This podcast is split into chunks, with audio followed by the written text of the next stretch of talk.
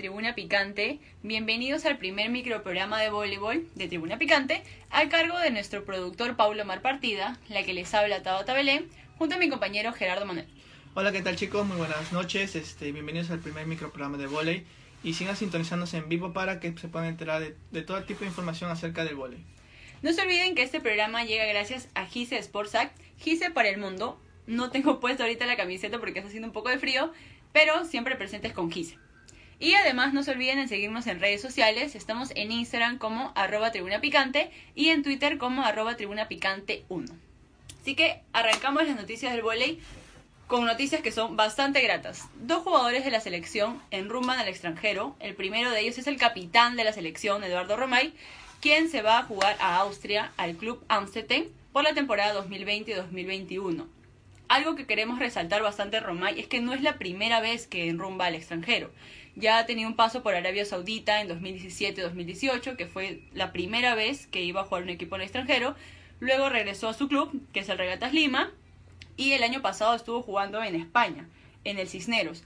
Lamentablemente por todo esto del COVID, entendible totalmente, ha tenido que pausar eh, la Liga Española, entonces Romay tuvo que retornar al Perú, pero este año ya firmó con el Club Amsterdam de Austria, así que esperamos que todo se resuelva pronto, que lo del tema del COVID mejore, para que él pueda rumbar y estar con los entrenamientos en Austria. Y el segundo jugador es Álvaro Hidalgo de 25 años, de una estatura de 1,80 m, que se va a jugar a España en la Liga 2, al Extremadura, equipo que quedó este sexto en la tabla de 24 equipos, que aspira a llegar a la Liga 1. Eh, recordemos también que viene de la Liga de Portugal, así que este jugador tiene ya experiencia en, en ligas europeas, así que no creemos que le va a ir mal. Eh, realmente no, porque Álvaro menciona bastante que él aspira mucho a, que, a llevar el equipo a primera, ¿no? que lógicamente es el objetivo de todos los equipos de segunda. Y algo que recalcaba bastante, también que mencionaron los dos en una entrevista, es que los dos ya trabajan con agentes, o sea, a diferencia de otros jugadores que de repente aún no pueden estar en el extranjero, es que ellos dos ya tienen a alguien encargado de poder buscarle eh, oportunidades en el extranjero, porque bueno, la Liga Peruana de Volley masculino no digamos que es tan competitiva, entonces para que selección incremente su nivel es, es importante, creo yo, que, que enrumben al extranjero, ¿no? Si es posible todos. Y no solo esos, esos dos jugadores deben este, ser la prioridad acá en el Perú, hay bastantes jugadores con muy buen nivel por ejemplo, este, tenemos a otro jugador de más o menos 2 metros 5 de estatura llamado Daniel Ureña, que es nuestro central, que ha sido este, el mejor central del último campeonato que participó la selección peruana. Sí, es, también está este, Daniel Porras, eh, jugadores como Japón Vargas. Jugadores de experiencia sobre todo. Daniel es, joven, es, es, joven, aún tiene 22 años más o menos. 23. 23 años, entonces creo que aún eh, esperamos que le llegue la oportunidad, porque es un jugador muy alto, es el del jugador más alto, porque Romay mide 2 metros y Daniel mide 2 metros 2, 2 metros 3. Entonces, son jugadores que ya necesitan dar el salto, sobre todo para poder ayudar a este equipo, a este equipo del profesor Gala, que es un equipo que viene trabajando bastante bien, que al parecer están respetando los procesos largos. Eh, Gala viene trabajando desde 2018, son casi 2, 3 años que viene junto al equipo y hemos visto, o sea, el último torneo que se jugó en el Varones, que fue el preolímpico, hemos visto el cambio.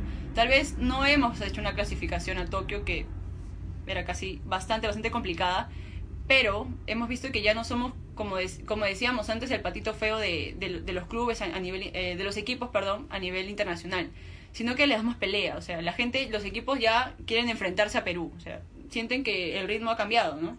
Por ejemplo, este, antes era bien difícil nosotros ganar un set o tener un set peleado con, con cualquier otro país. Pero en el último preolímpico que eh, nos enfrentamos a Colombia, Venezuela y a Chile, tal vez no fue el resultado que nosotros hubiésemos querido, pero este, logramos sacarle un set a, a Chile, Al, al, clásico del Pacífico. Así que esto solamente lleva tiempo, como dice el profesor Gala, eh, y nada más solo esperar este, a que a que, a que afinen los jugadores nada más. Claro, esperar y que, y que este proceso continúe, ¿no? Porque los objetivos son a largo plazo. Obviamente eh, no vemos a Perú en una Olimpiada. Aún no, aún no. Pero sí se puede lograr si es que se siguen respetando estos procesos con ese profesor que no es la o sea, ya trabaja en Perú en realidad hace mucho tiempo con el HAMS, o sea, ya lleva años, conoce el, el, ambiente, se siente relacionado. Entonces es más fácil poder adaptarse a, a una selección nacional de, de masculino, ¿no? Y como lo mencionamos, ojalá no sean los dos únicos jugadores que enrumben al extranjero, que se sumen más, que busquen oportunidades, que contraten agentes, eh, alguien que realmente se pueda encargar y pueda ver esos temas y, y, le den un nivel a la selección y a la liga también. Tomemos como, como ejemplo a Chile, por ejemplo. Este, la selección de Chile tiene el mismo entrenador ya hace más de 10 años, creo. Y, o sea, de a poco se ha mostrado el nivel tanto femenino, femenino como masculino.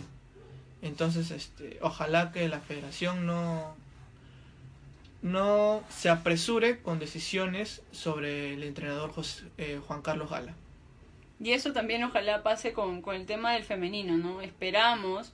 Creo que la mayor incertidumbre ahora, mm, el masculino al menos se ve un avance, en el femenino las cosas son totalmente al revés. En el preolímpico eh, nos fue muy mal, o sea, nos fue pésimo, en realidad nos fue pésimo. Y ahí hemos demostrado que, que Perú ya no es el de hace un par de años, ¿no? Que no se han sabido respetar procesos para empezar, pero que siempre nos queda esa garra o esa mente de que Perú es luchador y todo, pero es que a veces no, no es, eso no es suficiente nada más. No sé cómo estará ahora, no sé si es que el profesor Paco Herbaz va a continuar, porque me parece que solamente tiene contrato hasta este año, pero este año selección no tiene competencias. Imagínense con todo esto de la pandemia, peor aún, todo está en stand-by. Entonces, no sé, ¿tú qué piensas? ¿Que debe continuar o tal vez no? Este, por ejemplo, en el último preolímpico, como ya lo mencionaste, este, no nos fue nada bien. Eh, tal vez con equipos que, me, que debimos ganar, no, lo, no logramos ganar, por ejemplo, Venezuela, Venezuela.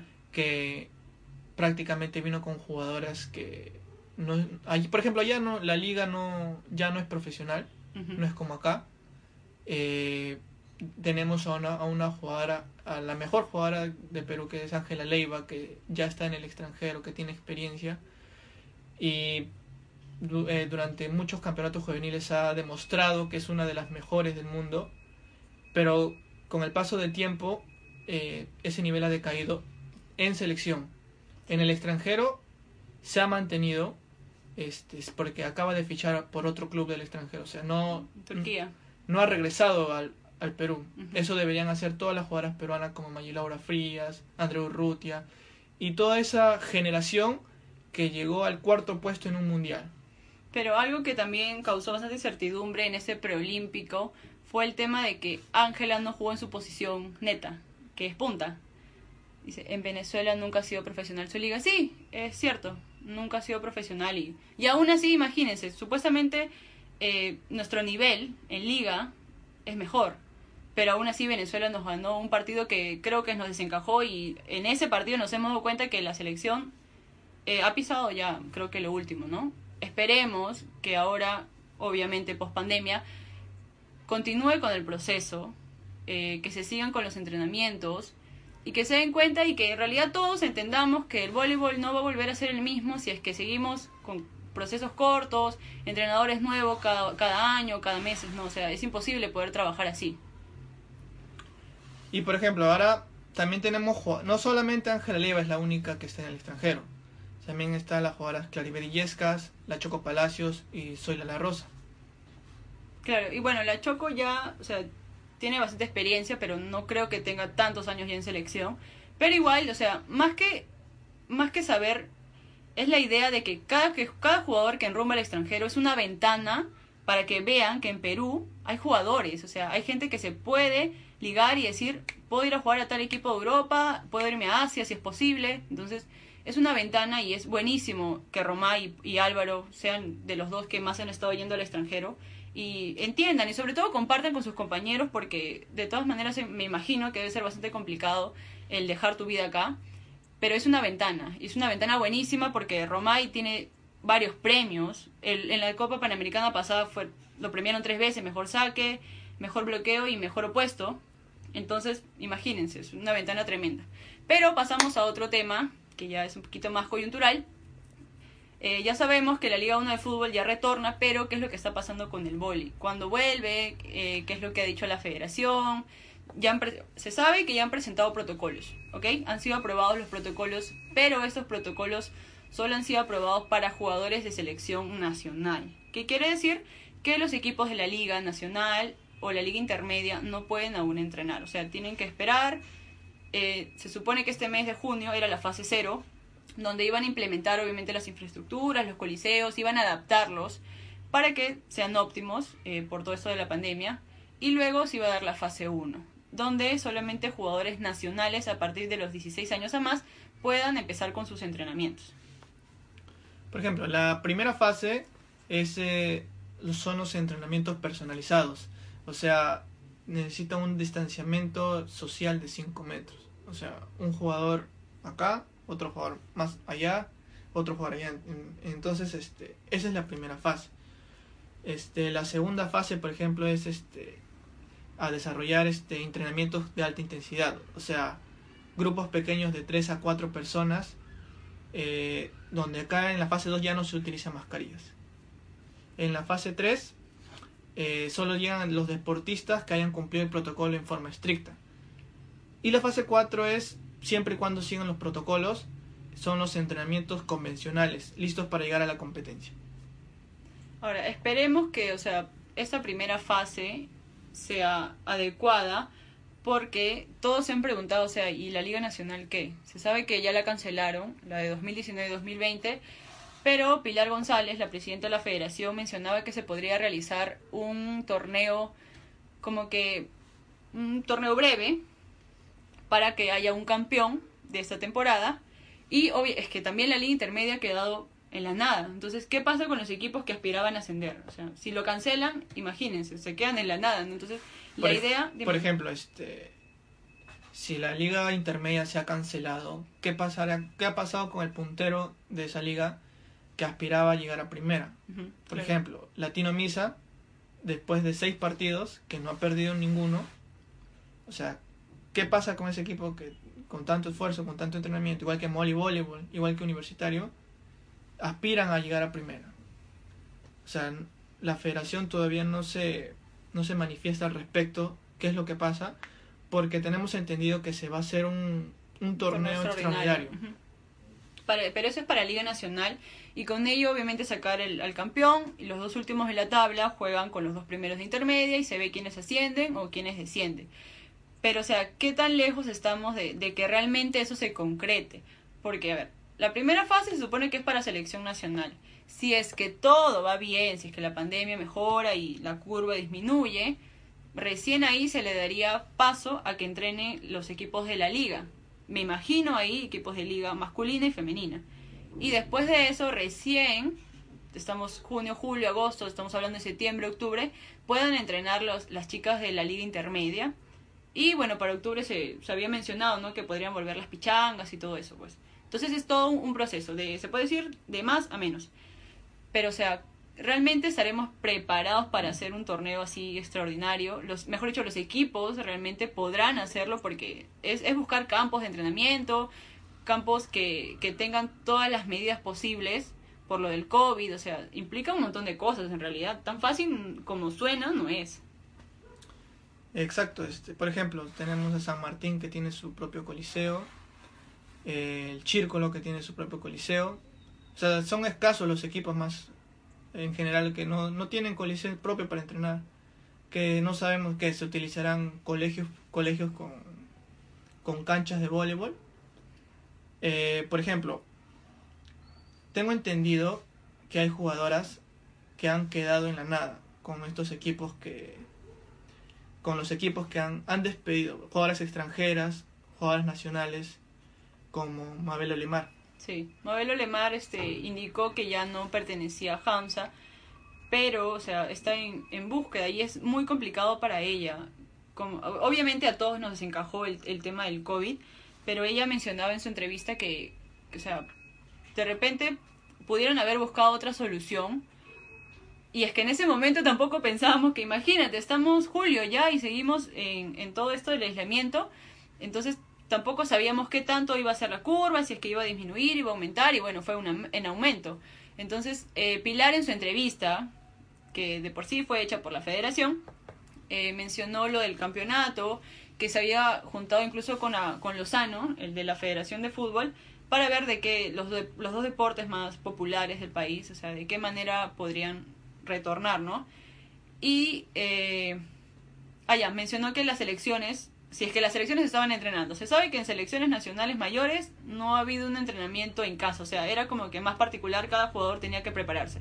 Pero en las selecciones menores, sí, las de Gina Torrealba, me parece, y las de Natalia han estado entrenando virtualmente. Así que, bueno, al menos por ahí hay una preparación. Pero, o sea, aún queda esa duda. Si es que realmente la federación conversó con los equipos, qué tipo de comunicación hubo. No sé si recuerdas que cuando todo empezó, Yuhami nos mencionó, ¿verdad? Que habían dicho que de repente para más adelante se podría hacer ese torneo extraordinario, pero que al parecer no todos los equipos estaban conformes también. Primero porque el torneo se va a jugar sin extranjeras. Eso es bastante complicado porque hay equipos que no dependen, pero el extranjera sí le da otro nivel a su propio club. Entonces, eso le va a pasar factura de todas maneras a varios equipos. Sí, por ejemplo, o sea, supuesto, eh, como, la, como los e-, equipos de la Liga 1 de fútbol hacen sus pruebas de moleculares, eh, nosotros, nosotros queremos saber, o sea, cómo van a ser los equipos de voleibol con las jugadoras para pasar eh, las pruebas moleculares. Ese es otro tema, o sea, si es que realmente queremos jugar ese torneo extraordinario, ¿cuándo se van a dar las pruebas moleculares? O sea, es un por equipo son 14 jugadoras inscritas aproximadamente, en, todo el plantel son más de 20 jugadoras, hablando solamente en mayores. Eso que hemos dejado de lado de las categorías menores, infantiles, juveniles, que bueno, lamentablemente este año me parece hasta imposible que lleguen a jugar. incluso el tema del masculino. O sea, ¿qué pasa con la, con la liga masculina de mayores? Se va a jugar este año, lo van a jugar en paralelo con el femenino, o sea, ¿qué, es lo que realmente va a pasar? Y eso se debe a que de repente la federación tampoco comunica tanto esas cosas. Simplemente lanza comunicados, pero que no nos dicen mucho en realidad, nos dejan más preguntas que respuestas, creo yo, ¿no? Por ejemplo, el torneo de playa, me acuerdo que fuimos este justo para el los panamericanos, eh, se tuvo que jugar sin público. Entonces, este, no se, no se notó mucho este, el campeonato. O sea, pasó desapercibido. Pasó desapercibido. No sé, o sea, el campeón, si no me equivoco, fue, fue Brasil.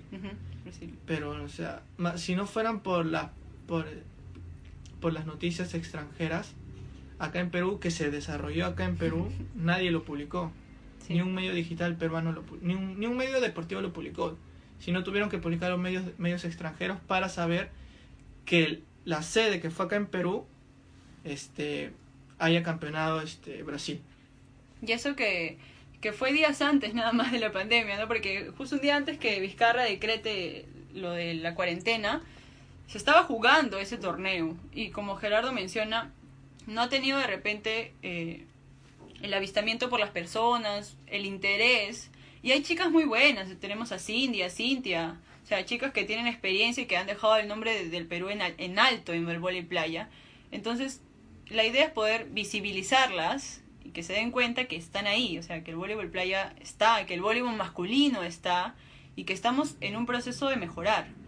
Ahora, eh, nos queda bastante incertidumbre de todas maneras qué es lo que va a pasar con la Liga Nacional que realmente espero que se pueda jugar, pero que sean las condiciones óptimas, que vean el tema de los coliseos, qué es lo que va a pasar con las transmisiones. Sé que Pilar mencionó que tienen el acuerdo con el canal, eh, el cual transmite, para que se pueda, obviamente se va a jugar sin público, pero ojalá se dé, y algo que mencionaba también es que esto no solamente lo quiere hacer este año por la pandemia, sino que lo quiere mantener todos los años. ¿Un torneo extraordinario? Sí, por cada año, porque recordemos que la Liga Nacional empieza en noviembre, termina en marzo, abril, mayo a veces, y luego hay para hasta noviembre. Se vienen jugando las categorías menores. Entonces, creo que eso sería bueno, ¿no? Tener un, torneo a, mitad de año para la selección, para las, las selecciones, las ligas, perdón, para los clubes porque están en, para, pues, ¿no? Entonces, ¿cómo se preparan? Es, creo que el objetivo es que todas lleguen a selección a fin de año y estén preparadas. ¿Qué opinas? Sí, este, algo también que quiero recordar, este, si bien la culpa de, de que los clubes peruanos, las jugadoras peruanas ya no estén este, teniendo un nivel alto en las selecciones, en, en competencias este, internacionales. Por ejemplo, acá en los, en los campeonatos nacionales que se da, normalmente está campeonando San Martín. Y eso da una plaza para ir a, un mundial, a un campeonato internacional. De clubes, ajá. Pero, este, misteriosamente San Martín no va. Este, la, la, directiva de San Martín este, no, no dice una justificación lógica para nosotros como para saber este, el por qué no va a los, al campeonato internacional. Sí, eso es otra incertidumbre. Me parece que mencionó este Zenaida que era por un tema de dinero, ¿no? Porque obviamente gastas, ¿no? Gastas en pasajes, en, en hospedaje, comidas. Eso sería una buena prueba para saber el nivel de un club peruano en el extranjero. No, y sobre todo, o sea, es que no solamente queda en, que eres el campeón de tu país y ya. Entonces, demuéstralo, todo ese potencial que tienes en el extranjero. O sea, compite a nivel de clubes, dale un nombre al Perú, porque no representas ya al equipo, ojo. Representas al Perú cuando sales a jugar en, un mundial de clubes, algo así. Por ejemplo, eso es lo que hace este. Los clubes, el, los clubes masculinos hacen eso. Campeonan acá en Perú y se van a un torneo internacional. Ya quedan último, penúltimo, pero igual van a un torneo internacional. Claro, es que para eso se preparan. Creo que todos los equipos en todos los deportes se preparan para, para jugar en, torneos extranjeros, ¿no? Y bueno, ya para finalizar un poco, eh, realmente esperamos tener más noticias sobre el tema del retorno de, de, la liga. Pero, o sea, noticias un poquito más concretas, porque es, bastante vago decir que va a haber un torneo, pero ¿cómo? O sea, ¿cómo lo vas a emplear? ¿Qué tipo de comunicación hay con los, con los clubes? Realmente todos los clubes están preparados y eh, realmente espero eso, porque todos extrañamos el vóley, en general todos extrañamos el deporte, y si la liga de fútbol puede volver, sé que la, la, liga de vóley también lo puede hacer, solamente está en creérsela, en hacer las cosas bien, en que la dirigencia haga las cosas bien, y puedan establecer los protocolos necesarios, obviamente priorizando la salud, pero que, que vean, ¿no? ¿Qué es lo que va a pasar con selección? Porque Pilar también mencionó que selección este año no tiene torneos, por lo que no ha clasificado a la Olimpiada. Entonces, creo que se debió priorizar a los equipos de la liga, pero fue al revés. Bueno, ya está. Entonces, esperamos que para el sábado, que por cierto nos vamos a conectar a las 5 de la tarde, tengamos más noticias sobre, sobre la liga, ¿no? Exacto. Bueno chicos, nos vemos el sábado, hinchas de Tribuna Picante. Nos vemos el sábado a las 5 de la tarde y todos los martes nos vamos a estar conectando a las 5 y 40, 5 y 40 de la tarde. Y no se olviden que pueden seguirnos en las redes sociales de Tribuna Picante, en Instagram como arroba Tribuna Picante, en Twitter como arroba Tribuna Picante 1 y en mi cuenta personal de Instagram arroba 09 Y en la mía como arroba gerardo.remigio 1. Y no se olviden que llegamos gracias a Gise Sportsac, Gise para el mundo. Gracias.